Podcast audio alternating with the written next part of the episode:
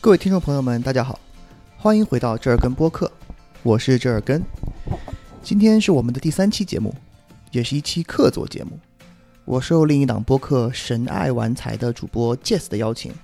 和他一起聊了聊效率学方面的一些有意思的话题。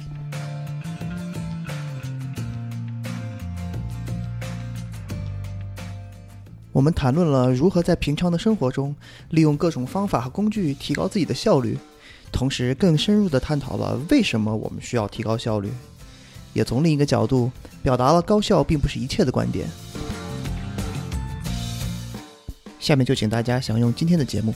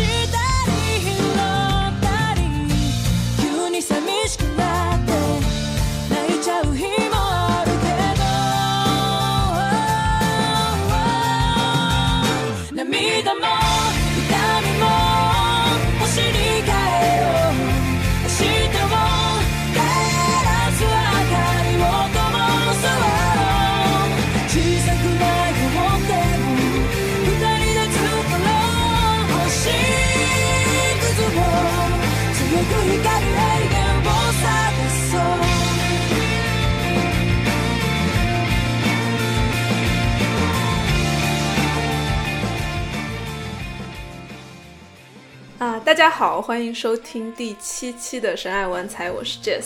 啊，这一期我请到了我的素未谋面的朋友，呃，折耳根，这也是我们第一次，其实在网上面对面就是视频交流。那认识他是因为传说中他是一位很厉害的效率学大师。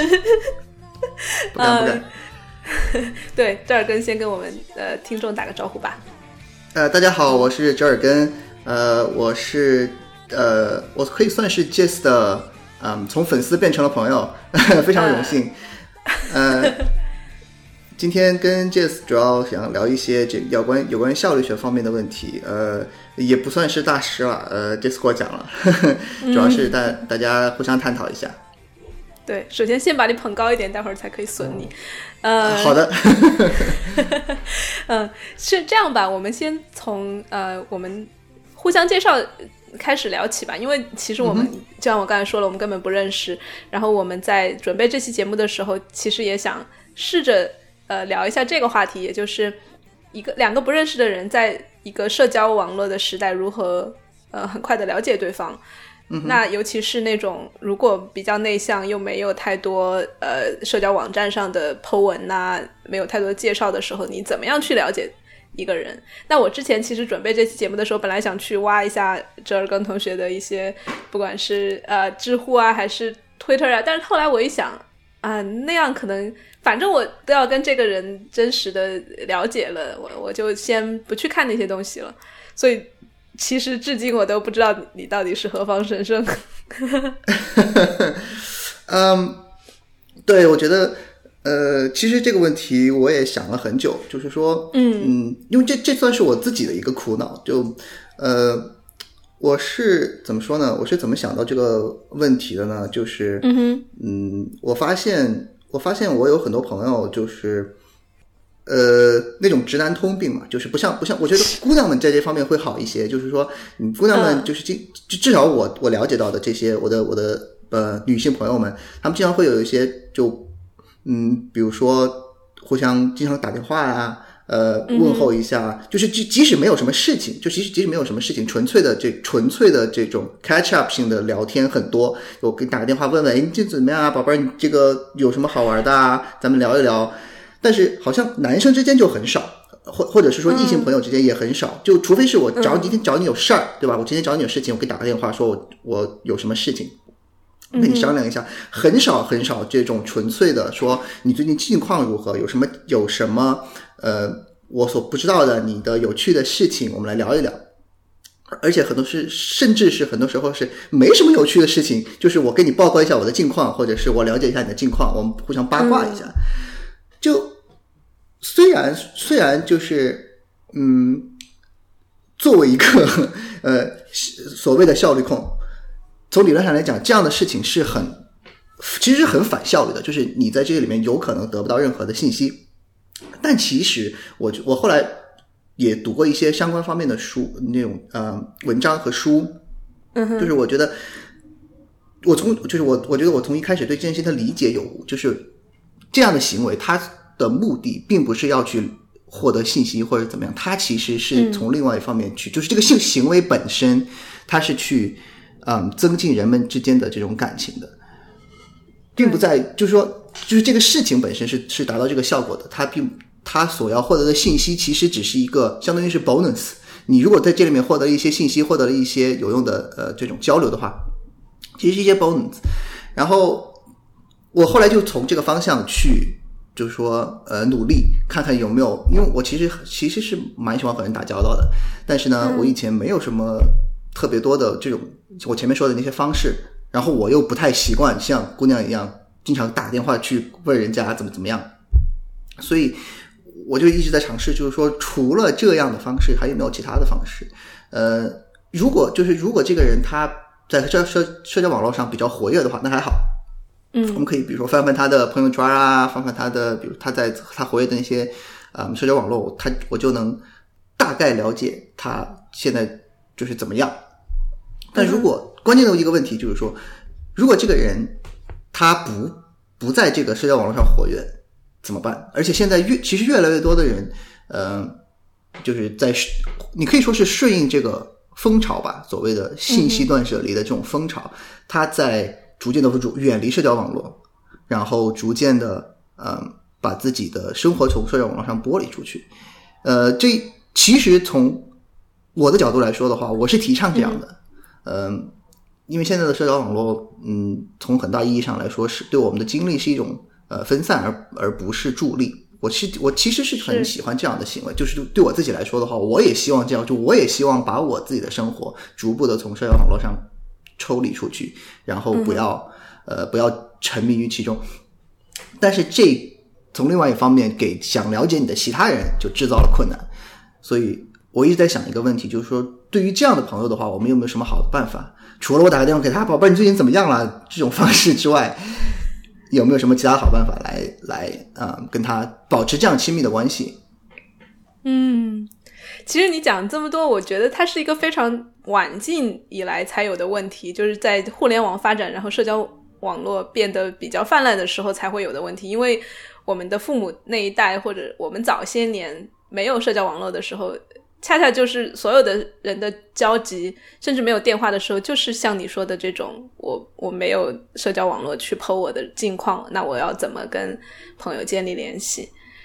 嗯，哎，那你我想问一下，就是你想联系的那些朋友是呃跟你在一个城城市吗？还是就比较远，只能最多只能通过电话或者视频来联系？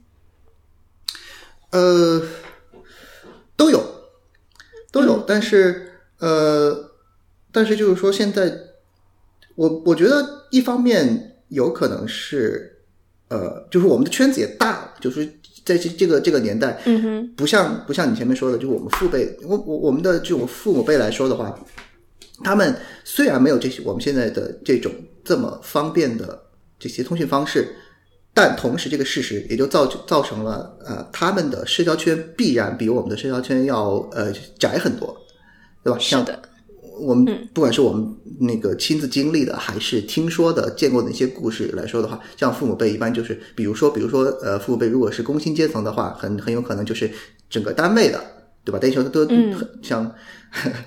暴露年龄了，呃，我们的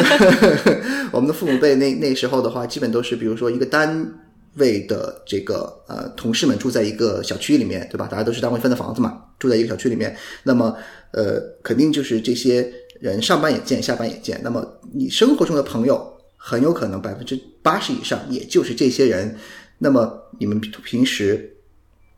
也就是说，大部分的交流也就也就是在这些，也没有那些需求要去通过其他的呃途径来了解呃其他的人，因为那时候生活也简单很多。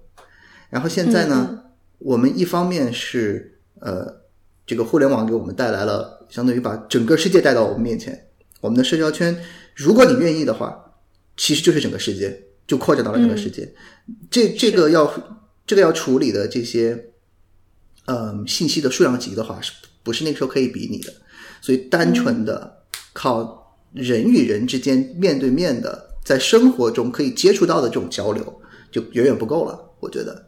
所以嗯这也是对相当于我们这个到到了我们这个时候才发生的这种所谓的第一世界问题。我经常说，第一世界问题也是问题，就是不要觉得这种问题，对是吧？就其实它对我们产生的困扰，或者是压力，或者是对带来的思考，其实不不亚于其他呃生存对或者是发展的问题。对，对，那那我们回到就是说，如果如何在这种网络时代，或者在你有机会认识到全世界所有人的呃这种情况下，呃，跟人建立一个比较快速的了解吧。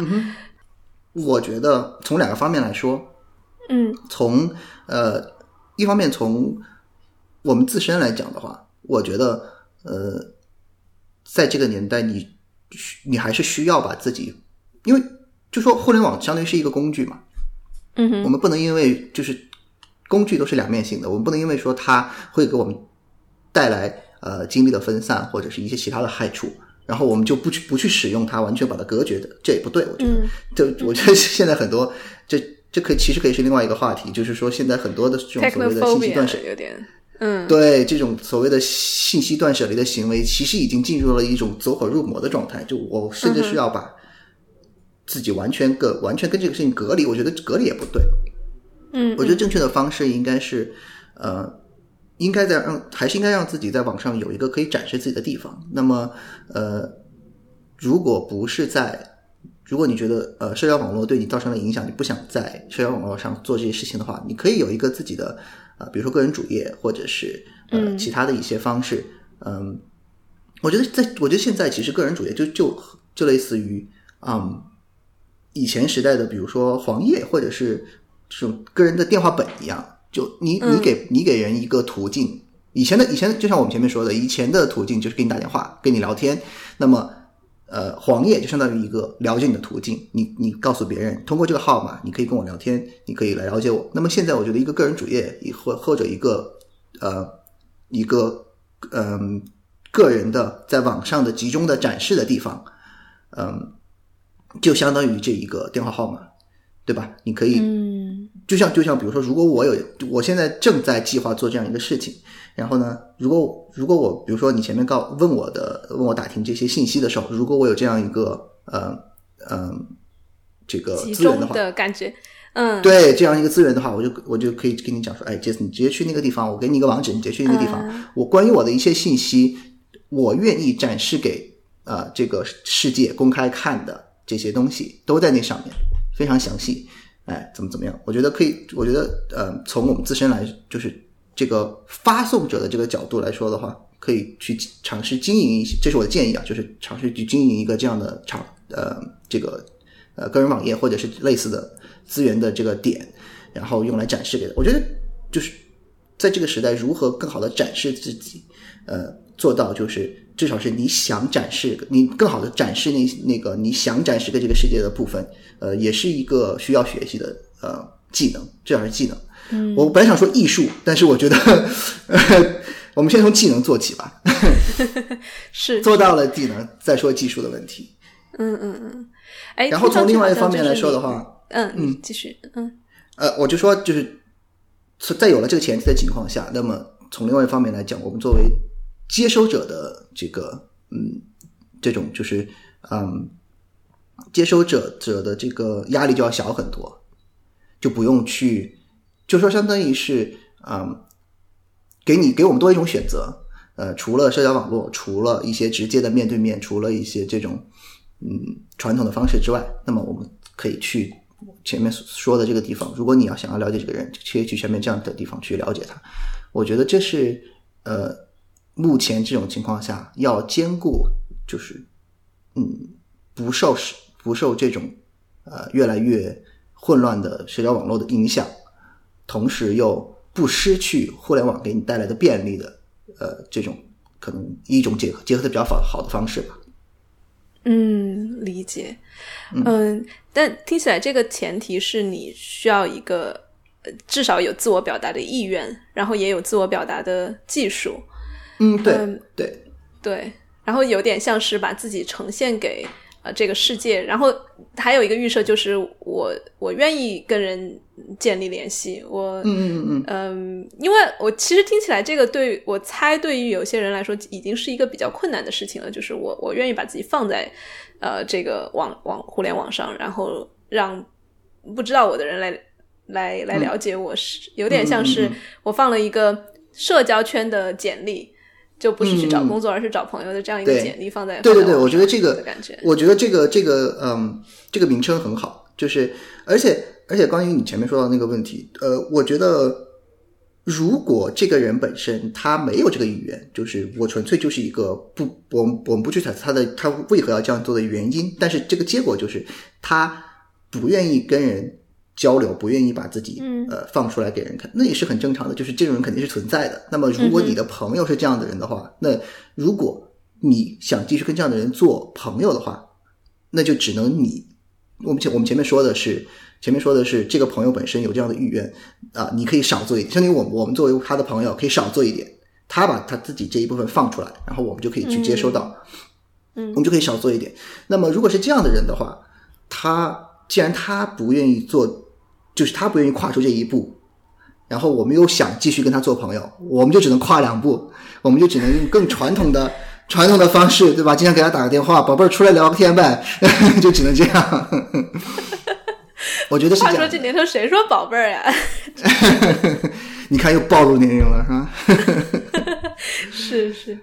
嗯，那所以你自己会呃想要建立这样一个集中的地方吗？因为我之前听你说，你好像在比如说各大社交网络上，可能都会有一些零散的呃活跃嗯发言啊什么的。其实我自己也是，我我很少。我我有想过你这个想法，就是把自己所有的不管是作品还是零散的一些思呃思思想的记录吧，都放在同一个呃网站也好，或者是博客或者什么样的平台也好，这样子可能自己也会省一些，就是嗯各种 manage 很多个平台的这种这种嗯力气。你你你有没有什么更具体的这种规划呢？呃，具体的规划的话，暂时还没有。但是呢，嗯呃，我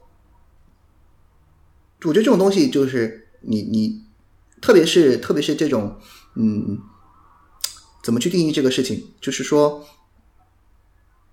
其实看上看上去很难，但其实你一旦只要开始做了，它自然而然就会就是根据这个这个你的进度而不断的，相当于自己就会去发展有。点有机发展的那种，对对对，它自自生自发就可能你切开一个头，然后它慢慢的自己就会嗯对一个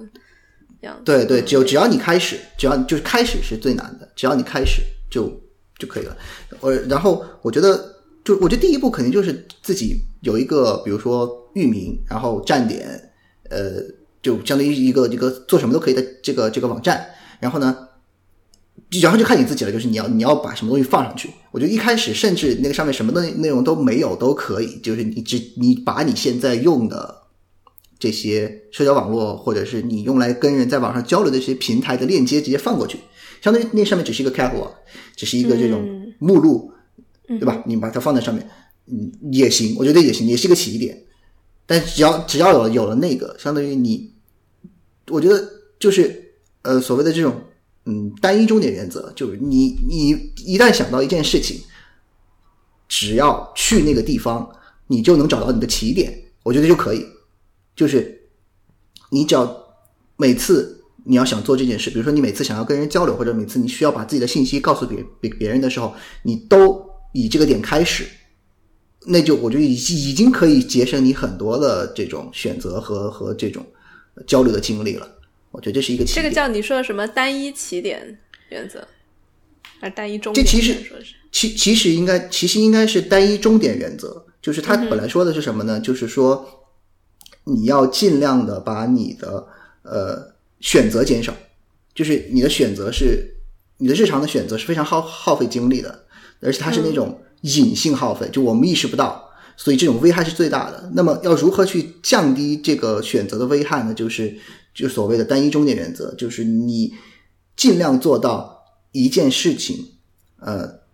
只对应一个地方。就比如说，比如我们日常的，比如说，呃，这是当然是极端的情况了，就是比如说穿衣、吃饭，嗯。然后呃，你你的购物，然后呃，就是日常生活的方方面面，在最极端的情况下，在纯粹你不考虑其他情况，纯粹于提高效率的这个呃前提下，最好的就是，比如说你只有一套衣服，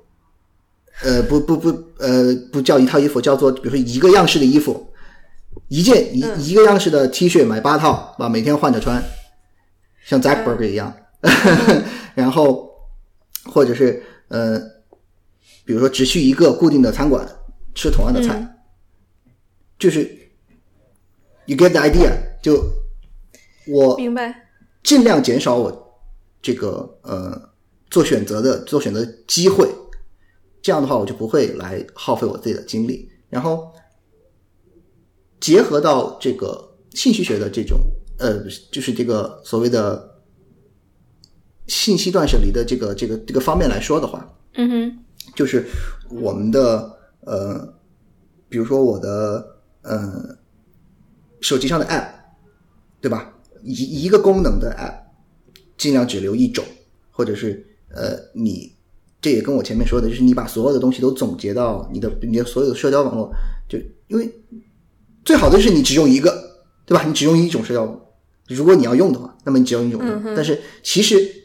就是社交网络是用来跟人交流的，那么有可能就是你的朋友里面有用，比如说 Twitter 的，有用微信的，有用微博的，那么你如果他们不能走在一起，就像就像我说的，他们不能走出这一步，和你一起经营一个、呃统一的这个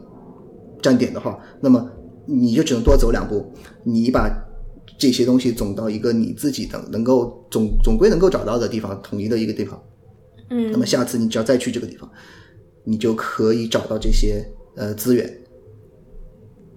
明白。嗯，我我在想用这种信息和吃穿这种事情来呃放在一起说，会不会就对我来说，虽然就是断舍离啊、或者其他各种理念上还是很很吸引人的，但同时我会觉得效率或者是这种呃精简是生活的一部分，不是全部吧？就比如说，如果我每天都穿同样的衣服，可能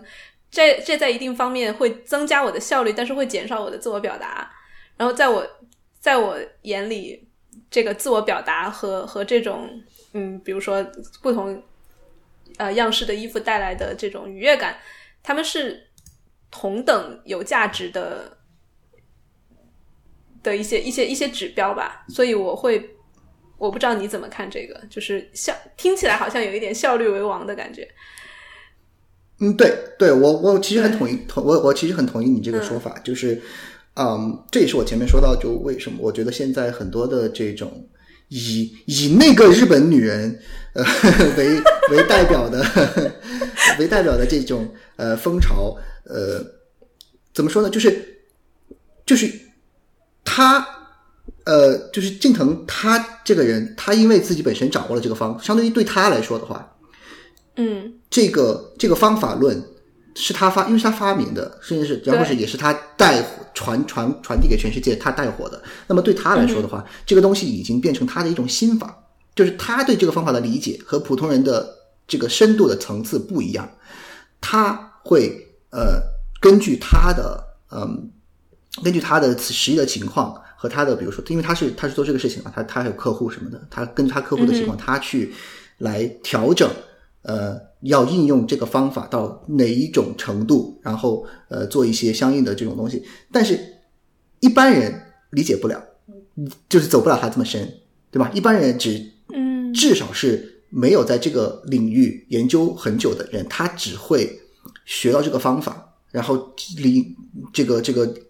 领会一点皮毛，是吧？九阴真经只看上半部，就这种这种觉得这种地步。然后，嗯，但是现在我们呃往大了说，这种所谓的嗯呃这个这个学习时代知识付费的这个这种这种焦虑，这种这种风潮，给人的给人的这个嗯呃这种怎么说呢？催化的给你给你灌输的这个这个这个想法，又是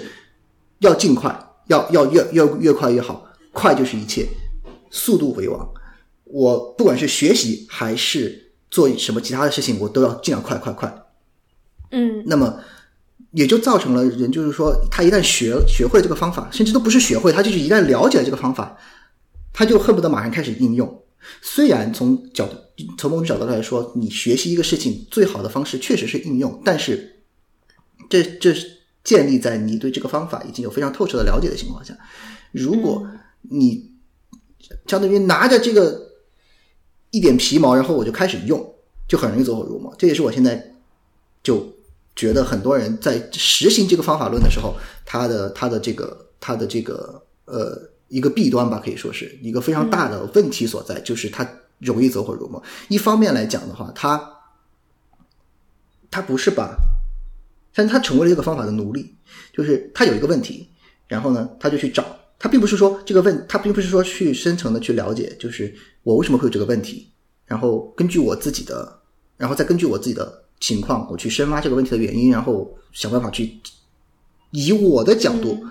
以我这个人的角度来解决这个问题，而是他去他去找，就是就是就 Google 嘛，只要只要放狗，现在什么都什么什么都都可以知道，人人都是知道分子，对吧？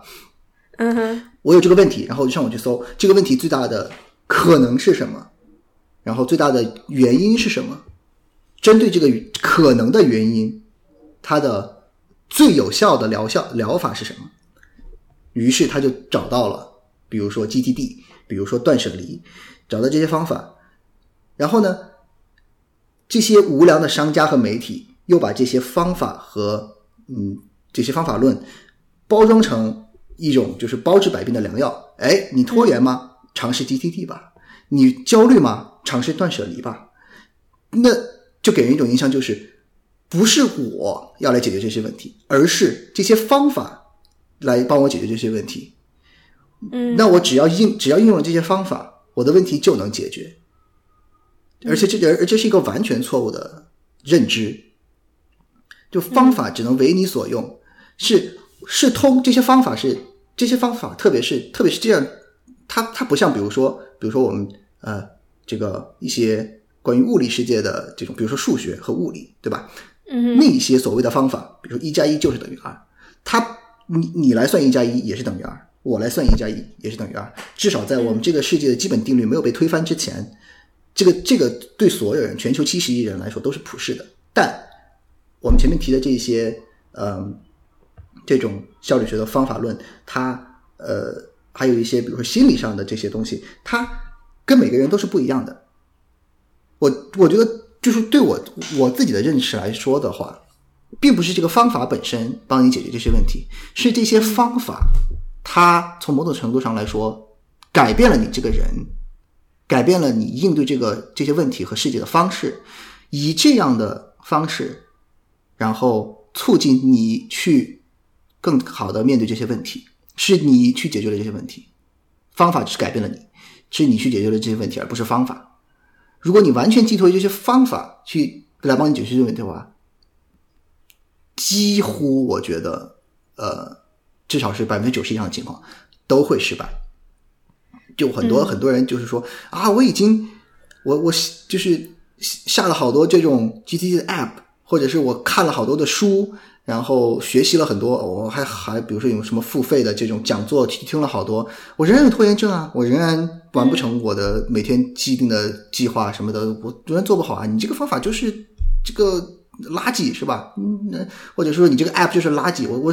我下了市面上所有的 app，就没一个没有一个适合我们，你们这些开发 app 的都是垃圾，就是这、就是这种言论，所以我觉得，嗯，就就是还是要看，还是要看自己的，还是要看自己的这种具体情况，然后嗯，呃，就是说要建立这样一种观念，就是是你自己，而不是这个方法本身。对，不要成为工具或者方法的奴隶。嗯。对，然后你前面所提到的，我听到一个关键就是要个性化，或者是要要就是具体问题具体分析嘛，或者就是要用自己的、呃建立起自己的一套更比这个方法更高层的一一些逻辑和一些应用于自身的嗯。一一套哲学吧，可能只是是是这种层面。那我想，就是你有没有一些更具体的分享，就是关于你自己，你拿到比如说 GTD 就 Get Things Done 呃的一些软件，或者是啊、你又学到了一个新的什么概念断舍离一些方法之后，你是如何嗯通过参照自己的一些非常个性化的体系，或不管是哲学体系也好，方法论体系也好，你如何把它们贯穿到你的生活中，然后把它们用活起来的，而不是像你刚才说的那种，可能百分之九十的人都会拿着一个方法就去用。就你能有没有一些例子来讲一下这里面的区别？嗯，我觉得，嗯，具体的是具体的例子的话会很难，呃，而且呃，就正是因为它是一个非常个人化的这种体验，所以我觉得即使我呃在这这里分享给大家，也不不代表说大家就能呃就是直接直接应用起来。我觉得更重要的是，嗯，就是说。呃，我觉得还是时间，一个是时间，还有一个就是说你对这个东西的理解。就是首先你不要，我觉得我觉得最关键的一点是，首先不要把这些呃所谓的方法论呃就是捧得太高，然后奉为一种、奉为一种这个就是把它神化掉。就不管怎么样，就是说白了，那个日本女人就是个收拾屋子的嘛。你 你他就是对那个日本女人很气愤的样子。我都我不是对她，我其实非常感谢她。说实话，就是、是呃，我第一次接触这个概念的时候，也很感到也也感到感到新鲜。就是说你，要不要跟跟听众讲一下，到底这个日本女人是谁？然后你讲写了一些什么东西？我怕有人不知道。啊，OK，呃，近藤我们麻里惠对吧？对我们一直提到的就是这个近藤麻里惠女士，她是她是这个所谓的呃断舍离方法的发明人，也是把这个方法推广到全世界的人，而且特别是我很奇怪，就是她最近两年在欧美世界突然一下火起来，爆红，不知道为什么。对对，然后呃，他所提，Netflix 最倡的也有他的那个秀，对吧？就对对对对对，刚上了那个，嗯对，刚刚刚上了那个对对，嗯，然后呃，他所提倡的呢，就是所谓的断舍离，呃，主要的意思就是我们不需要这么多东西，我们的生活中、嗯呃东西是越少越好，而不是越多越好。呃，只要这个东西的数量能够满足你日常的生活的需求，你就不需要囤积，你不需要那个就是呃把东西东西堆在家里，呃，一主旨就是扔扔扔，然后呢，嗯，它主主要的一个思想就是，你看到一个东西，呃，这个东西呢，如果能够对你产生它所谓的心动的呃感觉，你就留下来；嗯除此之外的东西全都扔掉，就是这样。那么，嗯，话说我这儿要要纠正一下，就断舍离好啊像是、不是那个近藤麻里惠写的，是那山下英子吧？好像是另一个人。然后近藤麻啊里惠是以那个就是怦然心动的人啊生怦然心动怦然心动出名的，就对对，怦然心动是对，那个怦然心动是近他，对对对。对嗯，但但是可能他们都但是就是一一一脉的，就是大概就是对，都是这种日式的、嗯日式的这种极简主义哲学的对呃对发展出来的这种人。嗯哼，对，呃，我自己其实也受到那个怦然心动的那个方法影响蛮大的。我大概嗯是五六年前应该就看了那本书，在那之后，真的屋子里面屋家里面很少乱过，就是对对对对对，可以，因为他他他讲的其实不是那种说啊，你每年都要收好几次，而是你一旦收好了之后，你嗯、呃保保持起来就其实很简单，然后你每每周可能花个五嗯分钟重新把东西归位，就会不会那么容易乱。我觉得这个至今对我影响都还蛮大的。嗯然后，但是我没有走到很极端，说东西就不要买呀，呃，嗯有狂扔啊那种。嗯，对，你的情况和我很挺像的。呃，嗯我觉得他，我觉得他的这这个东西，他的这个书，呃我当时读了以后，对我最大的一一个启发就是我如何去看待我所拥有的这些，一方面是我所拥有的这些东西，另一方面是在我要去买新东西的时候，我要去得到新的新的东西。一一方面，我觉得我们可以结合一下，就是一方面是物理世界里面的这些东西，另外一方面就是我们信这个信息世界的这些这些信息，两方面都可以说一下，就是你已经有的东西和你想要去获得的新东西的时候，你的标准是什么？我觉得他给我最大的启发就是这个标准，就是所谓的这个怦然心动的这个怦标准。然心动，对，对，就是你看到这个东西，或者是说，比如说你收藏一篇文章，或者是怎么样的时候，你看到它的标题，它就能让你有点进去再阅读一次的，即使你知道你这个地方已经读过了，对吧？你已经读读过这个这个东西了，你你要有点进去再读一次的机会，好，那你就把它收藏起来，把它留下来，其他的都通通删掉。我觉得为什么？我觉得特别是大部分人，因为你想，呃，再再往后一点的，呃，呃，像像我们一样的零零后，他们也还没有到接触这个这这些理论的年龄，嗯至少是大部分人吧，对吧？我觉得，我觉得现在比较比较注重这些方法的人，至少还是呃，就是跟我们我们这个年龄层的人。那么从我们那边过来的，呃，这些年轻人，至少是在我这个阶层，至少在我这个我这个阶层的这些人里面，仍然会有这些呃，比如说囤东西啊，或者是嗯嗯这种这种想法的话，购物还是受到我们对，嗯对，我觉得从教从某种角度上说，我的理解是，还是受到我们父辈的影响，父母辈的影响。就是在我们父母辈那一代的话，他们的物资、那个物物质的这个资源的话、嗯是非常匮乏的。对，不像我们现在所有的东西都可以触手可得，特别是在国内，对吧？你嗯嗯不想做饭就有外卖，不想出门你有网购，你你的就死在家里都没人知道。就是你在这种他，我觉得为什么他可以提出我凡是不心动，就是他他你看他的标准是心动，而不是这个东西本身不或就是有没有用，或者是有什么其他的呃那个那个效用。就我觉得我们父母辈这或和和我们前前半前半前半辈子嗯为什么会有这些？大部分出发点是说，我们那个时候物质物资没有这么丰富，很多东西不是触手可得的，嗯，你必须要有一定的囤积，必须要有一定除了心动之外，还要从这个东西实际上的效用和它对你带来的功能去考虑。就有的东西你不喜欢它，你看了就想死，但是呢，你的生活里面又是不可或缺的，这个东西是不可或缺的。你你比如说现在我有有个什么东西我没有了，我即使我即使没有，我出门我就是网上下单，第二天就可以到，对吧？这是这是网购的情况。如果非常急需，我出门就有个便利店，我就可以马上买，是是这样的。但是在那个时候做不到这样子，我很多东西我必须放在买来放在家里面，以备不时之需。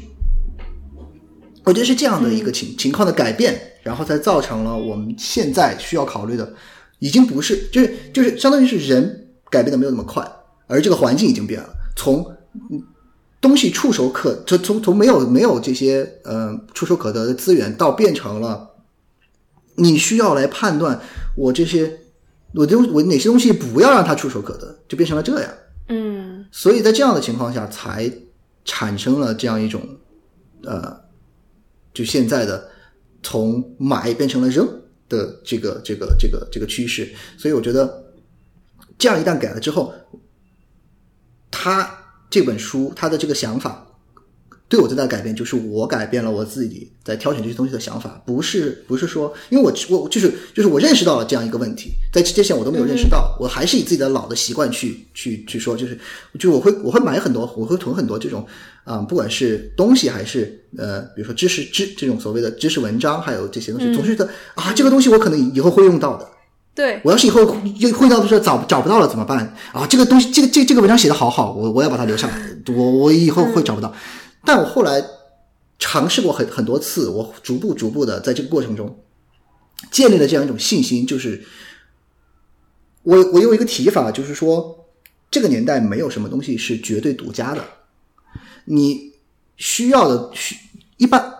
至少是在我们这个普通人的层面上来说，你需要保留你需你觉得好的东西。我们这个这个互联网上百分之九八十的人也会觉得好，也会觉得、也会他他也会把它留下来的，所以你就让他去留好了。你到时候去去搜索，你肯定会搜得到的。然后，所以除了那种让你每次打开都会都会开心、都会愉悦的东西，你把它留下来。其他的功能性的、效用性的，呃，这种随取随用的东西，你让搜索引擎去解决好了，就是这样。嗯呃，然后像那个物理世界里面的这些东西也是，就是这个东西的这个东西，你就是你要留下来的东西，已经从它的标准已经从我需要它，我将来有可能用到它，它对我来说有时效性的呃需求，变成了我享受这个东西对我的陪伴。我拥有这个东西是为了我每次看到它、摸到它，或者是怎么样的时候，心里产生愉悦的感受，是我是让我爽的，而不是说就是我需要它。我觉得是，我觉得这是这个理理论对我来说最大的提呃这种就是醍醐灌顶吧，对我来说产生的一种 变化。是是，而且我你前面讲到的很重要的一个点就是。这种以备不时之需的想法，其实，在物资和信息越来越丰富的时候，就可能越来越不需要了，就需要我们有意识的去去除掉这个想法，因为对以备不时之需，你就永远对未来是一个焦虑的状态。对对对然后这种怦然心动，更多的可能就是，哎，我我我现在呃能够满足，然后呃有能够制造一些愉悦感，这个是变成享受成了一个比较当下。对，但但与此同时，我在想，就是这个是不是也是一种，就是怦然心动听起来是一种非常直觉的的做法，但是我觉得反而是需要训练的，因为如果你没有一个嗯很明确的关于自己什么东西会心动，什么不会的一些反复的练习的话，其实你可能就会变成说很多人狂买东西，就是我对每件东西都心动啊，或者就是反过来就是。比如说，我们父辈什么都不买，就是啊，我什么都不心动啊。所以我，在我看来，怦然心动这个事情听起来没什么技术，但是其实也是需要一些打磨的。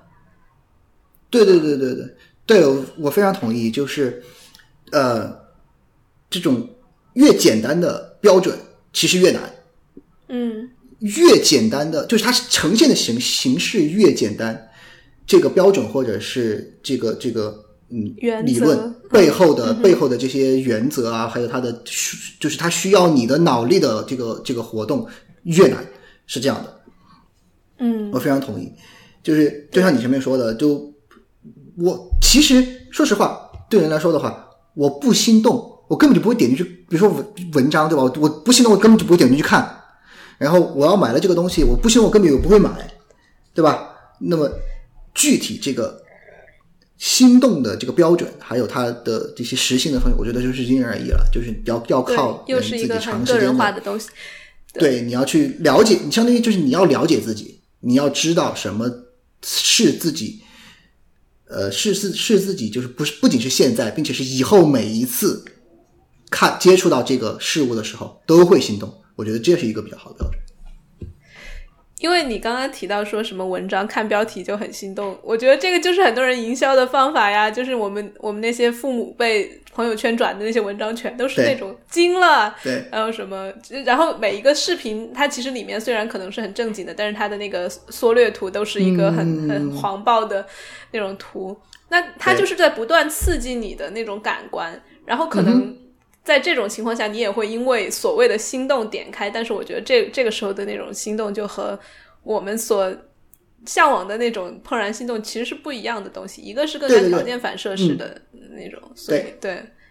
嗯，对对，我所所以，我这这也是就是我前面说的嘛，就是这还是靠就是要靠自己的训练。对。就你你看，就是我我们现在其实也我我我相信你也是一样的，就嗯哼，看多了以后，发现很多标题党其实你已经了解他的套路了，对吧？你是你你就不会去，你就不会去点开了，那就说明我们在这个方面已经接受到了一定的训练，在至少在这个上面，我就不不会去受到这样的这样的呃蛊惑。嗯嗯嗯。所以你能讲一下你都收藏了一些什么样的文章，或者是不管是物品还是信息吧，有没有一些 私人特别喜欢，然后很心动的那种。嗯，对，again，我我问这个问题不是说又让你来推荐给大家，因为其实推荐这种事情就是非常、也是陷入了一个误区，就是好像、哎一个人很很厉害或者是很怎么样，他他他收藏的东西我就一定一定要去去同样的去 follow，嗯，但更多的就是一个也是我想了解你的一个途径吧。其实对你你收藏了什么，你关注了什么，这个东西其实也蛮私人的。嗯，其实呃，其实这牵涉到我现在正在做的一件事情，就是嗯，我我在疯狂的，就是相当于是清空我的这些收收藏。我以前、嗯其实我是相当于我我为什么这么了解是吧？是因为我是这么相当于自己自己从这个阶段，从这种囤积的这个阶段这样走过来的。嗯就我以前收藏了很多很多，不就不就是就是我的以前收藏的标准就是，我觉得这个东西好，我觉得以后有可能就即使是就百分之一的一可能我会用到它，我都会把它收收下来。所以我现在在各个平台、各个这种所谓的稍后读啊，还有还有这些笔记啊，还有什么乱七八糟这种平台里面收藏下来的东西成千上万。就就就是完全都，你都看到看到那个数字，你都不想不想打开那个 app 的那种那种地步。然后我现在，嗯，所以我的标准就换了。现在的话，就从我可能将来要用到，变成我现在马上要用。就比如说这篇文章，它我看了以后可以马上禁用，马上就可以改，就是就是我可以下一下一秒我就可以把它用起来，或者是比如说我是针对一个问题，呃，去搜了这篇文章，然后呃，我觉得它这个这个说的很好，然后是一是一篇这种所谓的行动指南，就你可以以后可以每次每次你要做这件事情的时候，你可以去看，嗯。这样的我会收藏，其他的我就就是全都扔掉了，全全都全都全都删掉。所以现在我收藏的东西，嗯，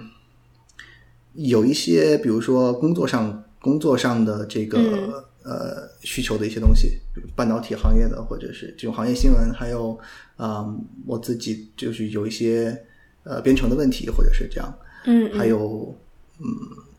还有就是就这样了。我我而且我我而且我现在信息源也很少。以前以前我是关注了非常多的信息源。我觉得就是你首先你要输入的，你要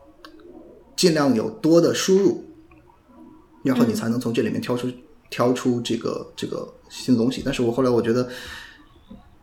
在这个过程中，我获得的这个就是我这个信获得的这个信息的有用的信息的比例太低了，所以我现在嗯把所有的信息源全都全都挪走，只留下那种我可能会看很多的，比如说现在中文这边我就只有《好奇心日报》，嗯《好奇心日报》的那个呃，我首先声明没有，我跟他们没有任何关系，也没有收他们任何钱，嗯我是一个自来水，呃，我觉得是非常好的一个媒体，我我推荐大家都去看。嗯，然后英文呢，就是中文，我中文现现在中文相当于中文的这种泛新闻呃媒体，我就是只只有他们了。然后嗯，英文我就只看 Medium，嗯，嗯然后我觉得我所关心的这些嗯方方面面的话，比如说呃机器人、人工智能，然后机器学习这些呃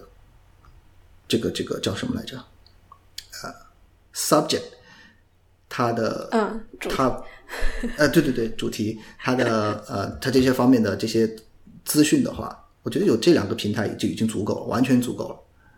嗯而且而且，因为我觉得我现在还是比较适合呃中文阅读，我其实不太，我还是没有完全嗯培养出来自己的那种那英文的阅读能力。我就是我也很想培养这个能力，但是我确实现在还没有培养出来，至少至少比不上中文。所以我还是把自己主要的阅读放在中文，就是好奇心之王这边。Medium 那边呢，我只是呃，就是订阅了他的那个每周的那个每周的这种概摘要，所以在那个摘要里面，如果看到有什么好好玩的，或者是我感兴趣的东西，会点进去看，就是这样。明白。哎，你刚才提到一个，就是说你可能文章你只以当下能不能应用为判断，那我听起来就是比较实用主义的。那你有没有就是、因为很多，比如说我我喜欢的文章可能更多偏美学的，会会感觉有一些就它不实用，但是非常呃给你带来舒适，像这种文章你会、你会收藏吗？或者是你会怎么样处理它们？嗯，除非除非是就还是那个标准嘛，就是嗯如果是这样的文章的话，那我会，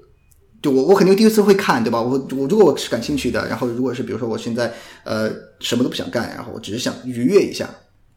我只会就是我第一次会去看，然后我看完了之后，我的标准就是说，我下一次还会不会在同样的情况下还会不会再想看这个？如果还想的话，我就会收藏起来；如果不想的话，我就直接扔掉了。就看过就好了。而且，嗯而且说实话，说实话，现在的、现在的这种，嗯，我相信你也是在这种呃视频的网站上、聚合网站上去看这些东西嘛。不管是不管是 B 站，不管是 YouTube 还是 Netflix，嗯，这些平台现在的这种所谓推荐算法，都都做的很那个嘛。你只要点了一个、啊，那后面他肯定会给你推相关的。所以我其实不担心，其实不担心。一一方面，他会记录你的，他会记录你的历史，对吧？你真的如果是真的是想，除非你是那种，比如一天一天看几十个、上百个视频的这种纯粹的沙发土豆，呃，嗯哼，我觉得像我们这样，就是把它当做一个休闲时间的这种娱乐方式来来来说的话，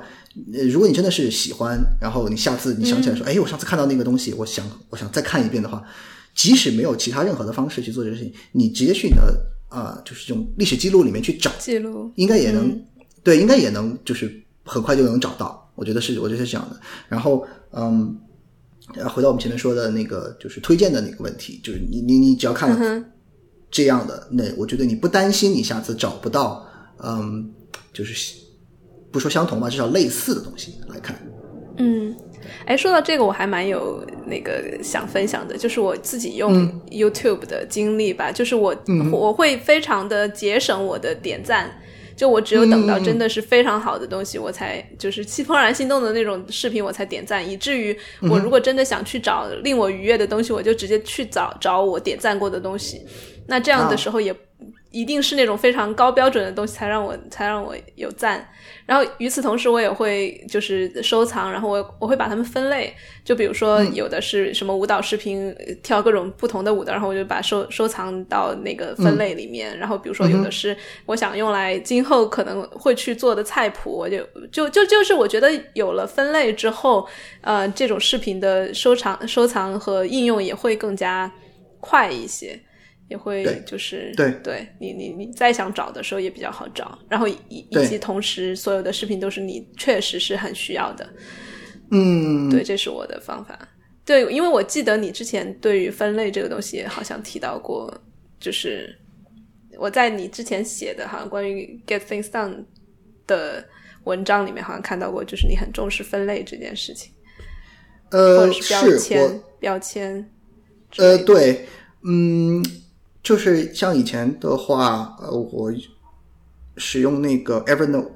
我用了很久的 Evernote，、然后呃，我以前也是一个呃，从就是从我们还需要自己从网上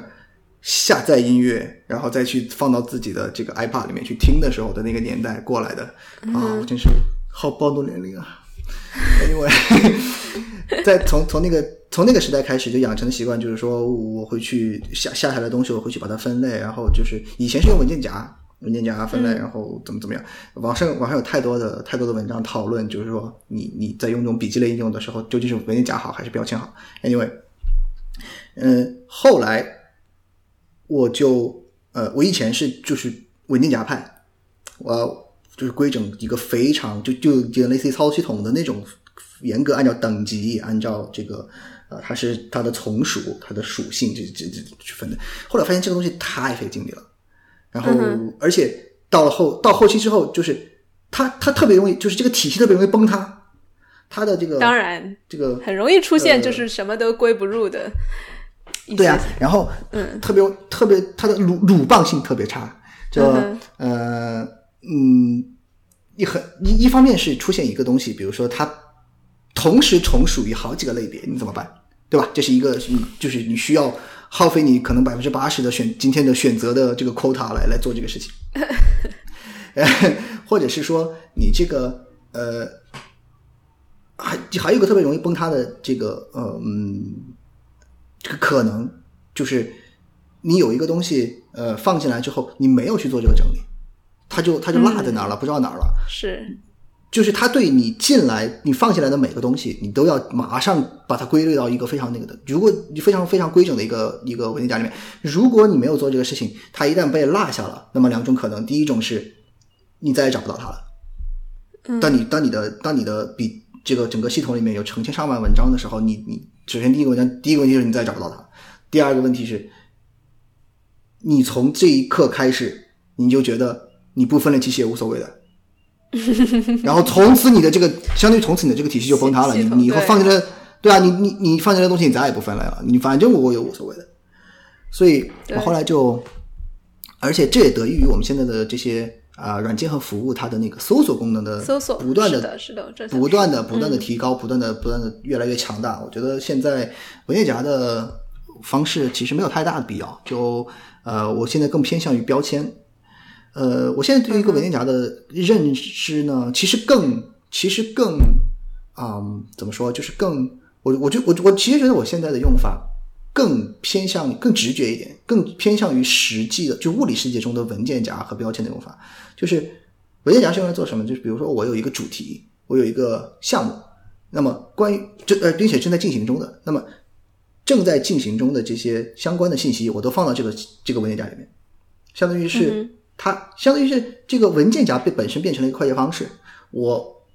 凡是我因为我现在在做这个事情，所以我肯定会经常的去呃去去接触这些相关的信息，那么我就把它做成一个快捷方式，然后一旦这个项目完成了以后，我就把这个文件夹拿掉了，把这里面所有的信息全部扔到一个统一的归档的这个归档的文件夹里面。但是呢，在这之前，我会先根据这个呃文件本身的这些属性，把它打上所有的标签，然后再把它扔到归档里面。这样的话，哎，你等一下，你说的是物理世界的那个文件夹，还是就我电脑里的？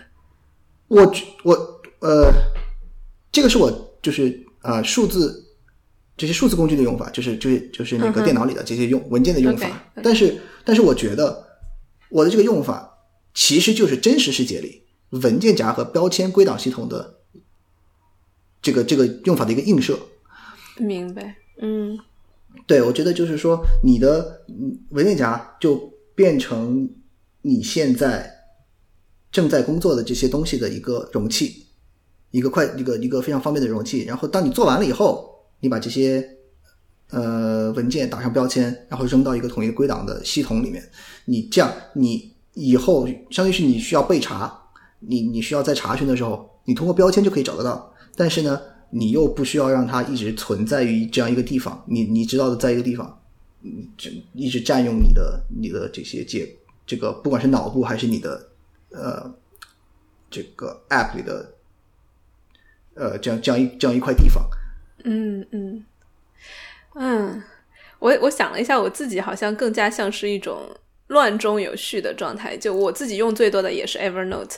呃，一啊本笔记。然后我因为它的搜索功能很强大，所以我我连标签都没有，也几乎没有那个嗯没有分类，没有文件夹。嗯，然后我就我觉得它这种所谓的无序或者是混乱给我带来的好处是，它反倒是节省了我非常多的脑部的时间，去真正的去写东西或者真正的去记笔记，而不是在对，而不是花很更多的时间去去去打标签。呃，这个对对于我来说，这个目前来说非常好用，就尤其是因为如果嗯，其实你的那个嗯标签的作用，其实就是为了找的时候方便嘛。但是如果你搜索关键词的话，也就相当于所有的出现了这个词的那些文章、那些那那些条目都会出现。嗯嗯，我觉得好像也够用，对我来说。嗯你的方便问一下吗？你的那个 Evernote 里面的话，大概有多少笔记？我看一下哈，呃，要怎么看？All Notes 将近三千。呃，那应该还好，那应该还好。然后，嗯，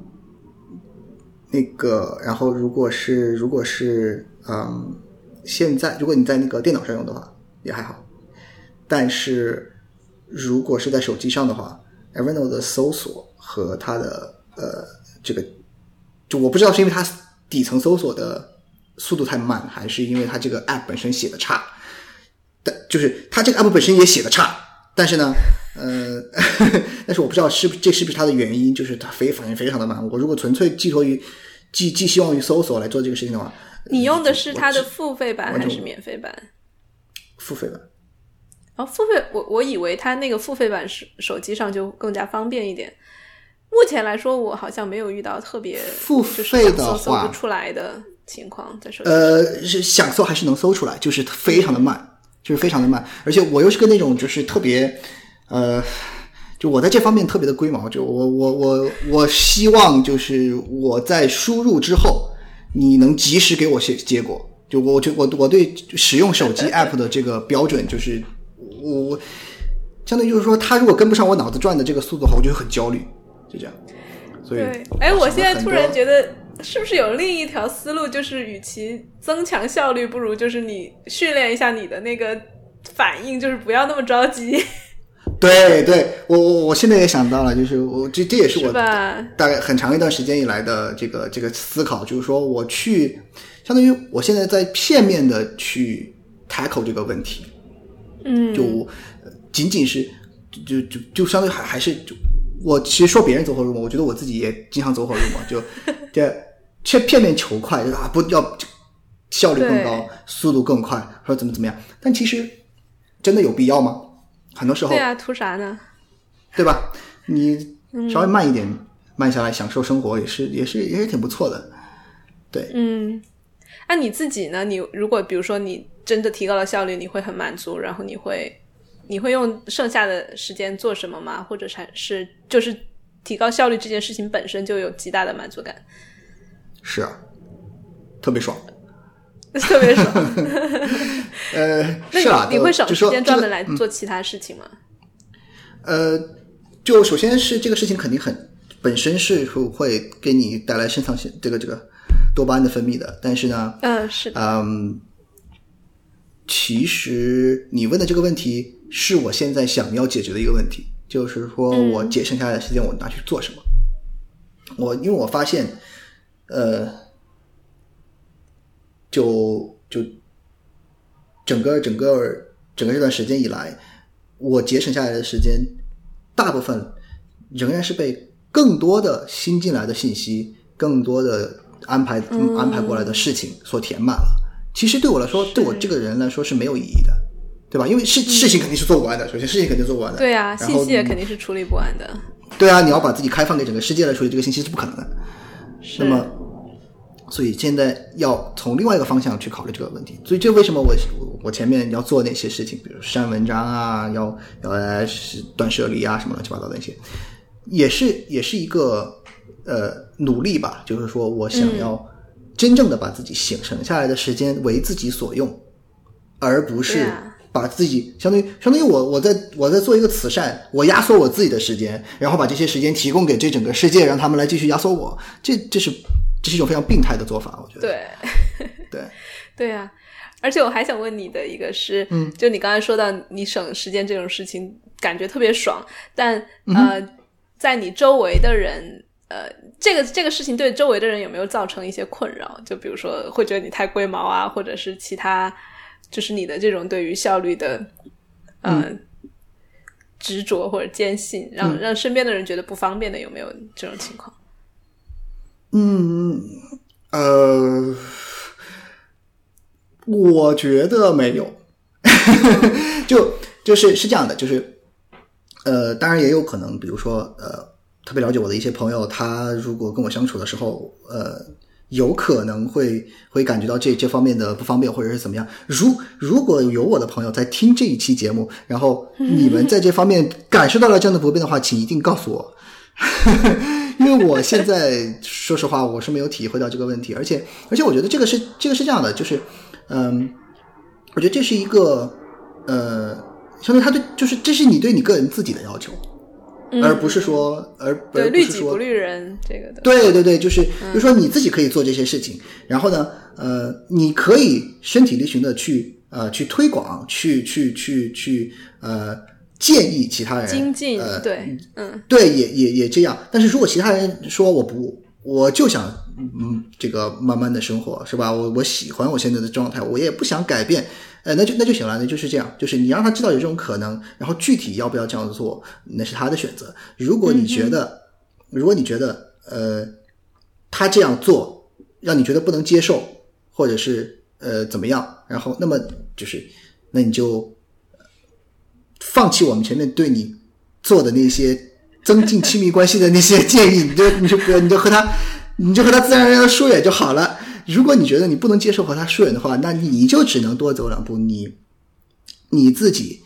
来就是改变，去接受这样的朋友。如果你做不到，那你们那你们就只能互相拉黑呗，还有什么好好说的，对吧？就只能这样。嗯，是，对，我觉得这种事情就是就是你嗯，不要呃，你你你自己你自己觉得适合是你自己，那么你就应用这个方法，嗯嗯，然后不要把它应用到别人身上，就是这样。是。而且我你觉得这个东西也是要不断试错的，就像你前面说到的，嗯你也经历了一个阶段，就是你不断的收集信息，可能等到你有了一定的 sense，有了一定的判断，知道哪些是自己更需要的、不需要的之后，你再来开始进进行一个缩减的过程。嗯你觉得是这样吗？还是说有的人可以直接就是不走那个呃多就是不不做加法，然后直接做减法，嗯然后一直一直过得非常的清淡高效？嗯嗯，当然可以，当然可以。呃，其实这是我非常羡慕的一种一种人生，就是他从一开始就啊、相当于是呃就获知了最好的办完成这些事情最好的方法啊，有这些呃我们现在所知道的这些非常嗯已经为为世人所验证过的这些好好的好的方法，好的好的这些做法，他他一开始就知道了，并且他一开始就实行了，也他也有这个这个毅力，这个这个魄力去一直坚持这个方法，这是非常好的。我觉得这是这是我我就是我这是我梦想要达到的一个一个 阶段。但是呢，我觉得从另一方面来说的话，就是他不就是他不会觉得，就是我觉得他在做这些事情的时候，他的多巴胺分泌肯定没有我多的。因为他没有对比是吗？就是因为他对他不会觉得这事情怎么样，就是我因为经历过那个就是吃吃撑了的这个这个阶段，我就会觉得，哎，可能还是少吃一点，节食一点，哎，生活的健康一点，这个感觉对自己的感觉会比较好。就我会我会对这个事情本身有一种非常啊、非常好的感觉，非常非常非常感恩的心态。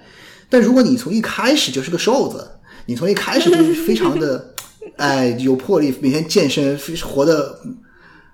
满身都是腹肌，这个这种状态的话，你会觉得这事情很正常，你会觉得，哎，这个这不是这不是是很正常的事情吗？是人都应该这样呀。我觉得这样的话，呃，如果你把这个推到一个极端的话，就特别容易产生那种何不食肉糜的心态。嗯，就是说，这也是我觉得现在网上非常多的这种呃，就所谓的意见领袖和大 V 们他们的一个嗯，怎么说呢？不能说弊端，就是我自己自己作为我自己来说的话，看不惯的地方，就是他很很多言行给人一种就是我说的何不食肉糜的状态，就是他觉得这个事情很正常啊，这个事情很很就是就是说很容易做到啊，或者是就他本来就应该这样啊，他不会去想就是说。在就是不管是出于什么原因，这个人他没有你所拥有的资源，他也没有你的经历，他也没有你的呃这些一路走来的这些东西，他可能根本就以前根本就不知道嗯你所知道的这些信息。那么你如何要求他跟你以一个同样的态度遇到这个事情，对吧？嗯这这是不公平的，这是不公平的。所以我觉得，就像就那么你前面问的这个问题，就是说，我觉得最大的一个区别就是，你从一开始就接触这个东西的话，你会你会觉得这个事情很正常，你不会对这个事情产生一个呃呃，你不会觉得它是一个其实是需要努力，是或者是甚至有点困难的事情。对，对对嗯。对，它是一它是一项成就，它是一项成就。我觉得你刚我们要嗯学会学会给自己学会给自己鼓劲。我获得了一项是的成就，是的，而且你刚才讲到的那个吃撑了的比喻，我觉得也有一个类似的类比，就是就是一个一个一个穷呃，就是流浪汉，他走到有有人给他一些吃的，就给了他很多个包子，他可能一口气吃了八个，最后饱了，然后他他他就感叹说：“哎，早知道不吃前七个了。”就有点这种？感觉。对啊，就是这个意思。但你必须要也也可能要走那么一个过程。嗯，对，其实说到这个也有点是有点类似于，就是你刚才说到的那种大 V 和不食肉糜的心态，有点像我们我们这一代人开始了断舍离之后，其实就会跟父母一代或者是呃祖父母就特特别看不惯他们囤东西，或者看不惯他们啊、呃特别实用的一种一种，所以也会造成很多摩擦，尤其是很多我们看到嗯，比如说。呃婆媳之间如果又一起住，然后加上这种呃极简和囤积的理念非常冲突的时候，就会造成很多矛盾。但我觉得这个也是一个能不能够互相去理解啊、就是对方他囤积他有他的呃对，原因，原因或者他有他的习惯，而不是一个仅仅就是人家呃更 low 或者是更就不不没有你进步的感觉。我觉得不是这样的。对，嗯所以婆媳不能住一起啊。是的，其实都不只是婆媳了，就是两个人如果同居的话，有有一个比另一个更，其实总会有一个比比另一个更爱干净，或者是更更爱收拾。这个就呃有的时候真的就是一个互相包容理解的过程。对对对，就还是我们前面说的，就是这个这个，就我们说的这些所有的，今天说的所有的这些东西，都是你对自己的、对自己的要求，对自己的，嗯，这种应，这就是指你只能应用于自己的身上，而不是说以以这个去要求别人，更、更不能就是以此去要求别人，从而别人然后然后来适应自己，这是这更不对的，我觉得。那么就是嗯。如果呃其他人不接受，或者是呃觉得他不适合他，那么也我们也必须要去去理解、去包容，因为每个人都是不一样的。你不知道他的，你不知道他的情况，不知道他的经历，不知道他是在什么样的前提和基础上做出他的选择，所以就只能选择包容他，就这样。对，而且说到这个，有点像是关于自由意志，就是你你你以为对方做这个决策是是自由意志做出来的选择，可能很，但是很有可能其实是各种各样的条件和背景和和和过往，最后。如果你是经历了所有的那一些，你在他那个节点上，可能也会做跟他同样的决策，所以就是这么一个对。如果想到这一点的话，我觉得会有更多的体谅吧。嗯，对对对，就是说，呃，我觉得他现，我觉得现在这个对这个，因为因为你你想说，你想这个这个什么什么 GTD 啊，还有什么，就我们我就是我们这里面提提到的这两个，就是最主要这个这两个方法论 GTD 还有什么怦然心动、断舍离这些，它真正的呃。就是至少火起来吧，火起来被被大众所认知、所接受，并且追捧，也是近两年的，不是近两年吧，近五六年吧的的的情况，也是跟我们这个呃现在整个整个社会上的这种怎么说这个成功学泛滥，然后要是，要呃怎么说要要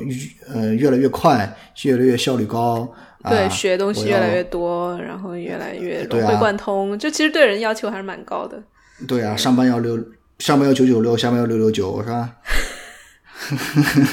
根据根据我们敬爱的马老师是吧？然后我觉得他给人就给人造成了一种非常焦虑的氛围。就我我今天我如果今天没有学过什么，或者我今天的我今天一看我昨天完成了五十个任务，我今天只完成了四十九个，我就很焦，我一晚上睡不着觉啊！到底哪一个少了？就这样，就是说其实没有必要，我觉得没有必要。呃，还是还是那句话，就看你自己的情况。你你如果觉得你的，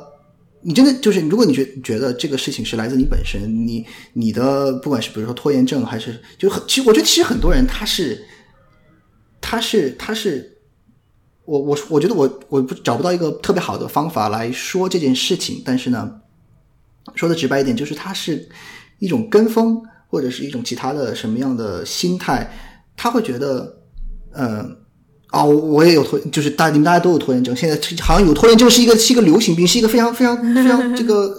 非常时髦的事情啊。嗯，你都有拖延症，我我所以我也有拖延症。那我有拖延症该怎么办呢？我就要来学习一些方法，我也不管这些，我也不不管就是我是不是究竟是就是我是为了什么事情拖延，我为了什么原因拖延，或者是我究竟是不是真的拖延？嗯我是不是就是我是不是就是做事做事情比较慢？但是呢，虽然我比较慢，但是我做的东西都很好，我的质我出我慢工出细活，我做的东西质量都很高。那我一旦速度加快了以后，我就不能再产出这么高质量的结果了，对吧？我就适合，我就喜欢这样的慢慢的生活，我我也适合这样慢的这个节奏，那就很好啊。那你就这样就好了，没关系的，没有必要这个社会所有的人都朝着你就是速度更快、效率更高这个目标去去去那个，这样下去发展到最后，这个社会就是如果一切都以效率为上的话。那就变成一个机器的社会了，就没有、就没有人性啊存在了。嗯对啊，就就效率最高的什么？是机器嘛？你人效率再高，你能高得过机器吗？不可能的。嗯哼，对吧？所以我觉得效率不是一切。尽管我们今天在这讨论这么多，就是，但是我我还是觉得要 要一定要拨乱反正一下，效率不是一切，效率不是一切。对，嗯，对，就还是要建立自己的标尺，不管是什么是高效，或者是甚至效率在你的价值体系里面站在哪。比如说我前面讲到的美学，或者是其他舒适，它可能如果对你来说比效率更重要的话，那就 totally 也是 OK 的。然后呃，包括我自己，其实经常用那个番茄番茄工作法。我自己其实我发现了我的工作效率其实从一个比如说跟别人比较的这种角度非常的低，因为我每天可能最最高效的时候做八个番茄，也就是高度的四个小时的工作，那就是我的极限了。其实大部分时间可能顶多是五六个、四五个，呃，更少的时候就一个。但是我有时候就看到知乎上的一些大牛，他说他们可以做到二十个呀，多少个，我就觉得你如果要跟他比的话，你马上就会觉得啊，我自己是不是很弱？但是如果不比较的话，嗯你就会知道啊，我有我自己的标尺，就是这样。嗯，知乎知乎那种人均收入过亿的地方，你不能跟他们比的，真的。是、呃，是，关于知乎的知乎的这个呃水货泛滥这个问题，我们可以另外的找个地找个时间再聊。但是呢，确实就是说，嗯，就是你前面说的，就是你特别，我觉得特别是在这方面，就是所谓的效率学这方面，嗯一切的比较都是和你自己，因为你和、你和其他人比，你是你绝对是比不过的。你你不管你多么高效，多么的呃，就是说对这个方法掌握的多么的好，做速度多么的快，一定有人比你更快，并且由于现在这个互联网的这种对对信息的这个呃这种及时的传递，你你要想找到的话，你一定可以找到这个人，就是你一定能找到比你更快的人。嗯所以没有意义的。提高效率，只提高效率的这个目的，仅仅就是就是和你自己相比。你只要觉得它给你的效率的提升、速度的提升，呃，给你带来了节省了真真正的是给你节省了时间，并且呢，这个节省的时间你拿去做你能让你开心的事情，你跟真正为你生活带来了呃好处和愉悦，那就那就可以了，那就好了。你你今天你今天觉得我不是很想工作，或者是怎么样，你只完成了一个、没关系。你明天你觉得我今天这个感觉很好，我可以多做点事情，你你做了七八个也是一样的啊。而且我以前也是以这种啊、比如说每天完成的任务数量、每天完成的番茄数量这种数字的指标来衡量自己。后来我后来我就坚持了一段时间之后，确实有所提高，但是我现在仍然放弃了。但是我是我是我是觉得，因为单纯的对这个数字的指标来说的话，你可以欺骗自己的方式太多了，对吧？嗯嗯嗯我我玩的时候我可以定个钟，我说我现在玩二十五分钟，我也完成了一个番茄，对吧？然后比如说我我要如果我真的是想要把每天的这个呃完成的这个任务数量提高的话，很简单，我不断细分任务就好了。嗯，对吧？一比如说一件事情，我可能今天这个呃，今天排到的那个那个事件是，比如说扔垃圾，就这么简单一个问题，扔垃圾，对吧？我只要记一个扔垃圾啊，我今天把垃圾拿出去我就扔掉了。如果我真的是想要从数字上来激励自己，说我今天完成了很多任务的话，垃圾打包，从从从家里拿出去，然后扔到外面的垃圾箱，然后套上新垃圾袋，然后对吧？这已经四个了。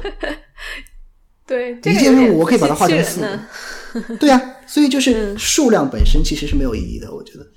嗯嗯，只是说这件事情它给你带来的结果是什么。对。但我在这儿还想强调的是一个，就是我觉得我们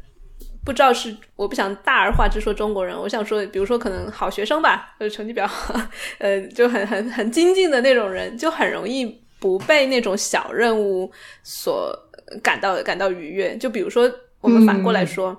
呃好像大家只会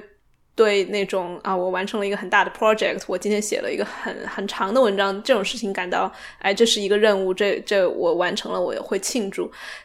但相反，我发现我在跟身边的荷兰朋友相处的时候，就会发现他们就算倒个垃圾，或者是做一个特别小的打电话修修什么水电之类的事情，他都会放在自己的 to do list 上，然后去勾掉它。就这种事情，我一开始会觉得啊，这个事情有什么好好勾的？但后来发现，你勾的事情越多，就像那种什么倒垃圾、打电话这种事情，其实你的成就感也会越大。然后慢慢的，你的那种嗯，觉得哎，我今天真的有在做事，而且我会很认真的把我所有做的事情都当成事，而不是说啊这个不算那个不算，结果就把自己标准弄得很高，就好像只有写出特别惊天动地的一篇稿子，你才会、才算做的事情。我觉得慢慢的，我也开始变成说。有点像他们那种小事情，就会就会当成一个已完成的任务来来做，因为这样自己心里面会嗯会会会愉悦一点。而且另外还有还有就是你刚才提到，嗯，关于高效，就是我们所有的我们所有做的这些事情，如果好像有一个预设，就是高效是更好的，低效是不好的。我觉得如果我们所有所做的那种改善都是朝着这个目标的话，其实就会很自动的增加焦虑，因为我们毕竟低效的时候也会有，而且常有。那如果一直有这种高效比低效好的话，在低效的时候就会特别难熬。所以这个也是我一直最近几年一直在想的一个事情，或者或者一直在实践，就是不要去嗯带有价值判断，就是高效比低效好。而是说，把它们当成一个、一个潮汐一样的周期或者节律，然后在低效的时候去做，低效的时候该去享受，或者是该去内省，该去做其他的什么事情，这样子对对会会没有那么的焦虑吧？嗯，对，学习我们的外国朋友们是吧？任何任何任何 对对，资本主义世界的那个，对啊，任何微小的进步都让他们开心半天，Yeah, I did it！对对对，他们，我觉得这样其实真的自我幸福感很高啊。就在我们可能很多人看来啊，这个算什么？我觉得对啊，对，慢慢的其实可以不要去那样想。嗯。对，就这些小东西，他就说，只是嗯，这也是一其实也是这里一个一个理论了，就是说，你通过这些小的看似看似非常呃、嗯。些微的这些活动，就是你你完成这件事情，并且你你你的那个勾的那个动作，实际上就是你你告诉你自己，我完成了这件事情，嗯。而这一个动作是会给你带来这个叫做什么？momentum。我不知道这个怎么翻译，在这就是在这个环在这个环境下怎么翻译啊、a n y w a y 但是就是说它的这种相当于推力的话，嗯是有一种积累的效应的。然后你、你更大的任务，你需要更大的推力的时候，这些推力哪儿来？如果你没有这些小的任务所给你积累的这些推力的话，你就只能从你的意志力中去提取，而意志力是有限的。那么你一旦你的意志力在这个地方提取掉了，那可能你就是其其他地方就没有了，你其他需要的地方就没有了。是的，所以，所以这样就是把小人小的一些看看似很邪微的东西排到自己的任务列表里面，并且相当于以以一种仪式感的方式来告诉自己，我完成了它是有科学依据的。是的，是的，而且这种勾掉，然后你产生呃那种愉悦感，其实它就是一个，就跟训训练狗一样嘛，就是行为主义的，就是非常你你慢慢的就会形成那种呃条件反射，然后对勾一下产生多巴胺，你慢慢越多就就像你说，就是 momentum 就是这个意思，嗯，对，好，我们今天的那个播客也可以勾掉了，啊，对，又完成了一项任务，并且这还是一个非常，这是这是一个非常大的任务啊。对对对，这是大的大的，就就比就是打电话就 大很多。对，就所以我觉得慢慢培养这种习惯，嗯，很很很幸福，很幸福。好吧，那我们今天就聊到这儿，然后今后再欢迎折耳根来做客我们的节目。然后折耳根，自己也在做播客，对吧？嗯，呃，对对，我自己正在、呃，我刚起步了，那个这方面要请呃老司机多带带。好好好，我们再私下交流。然后好对，如果今后你的播客出来了，我也会跟跟跟听众推荐。啊，谢谢谢谢。好，那我们今天就到这儿。哎，好，今天到这儿吧，谢谢。涙も痛みも星に変えよう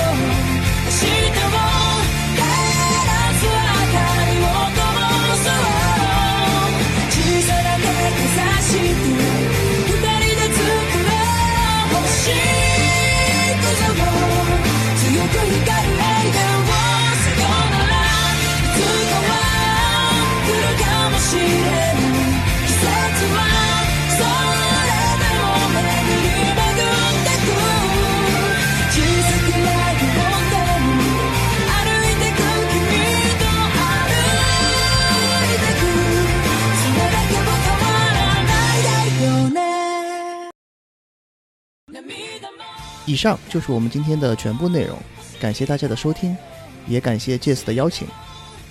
同时，在这里也推荐 Jess 的播客《神爱玩财》，这是一档涵盖了精神、信仰、爱与亲密关系，以及旅行、游戏，还有消费、财富和价值观等等生活中的各个方面的播客。具体有多精彩呢？你听了就知道。欢迎大家在各大通用型播客平台订阅我们的节目。更欢迎大家在这些平台上给我们打分、评价和分享，或者在社交网络上和我们交流。订阅地址和联系方式我都会放在 show notes 里面。那么今天的节目就到这里，谢谢大家，我们下次再见。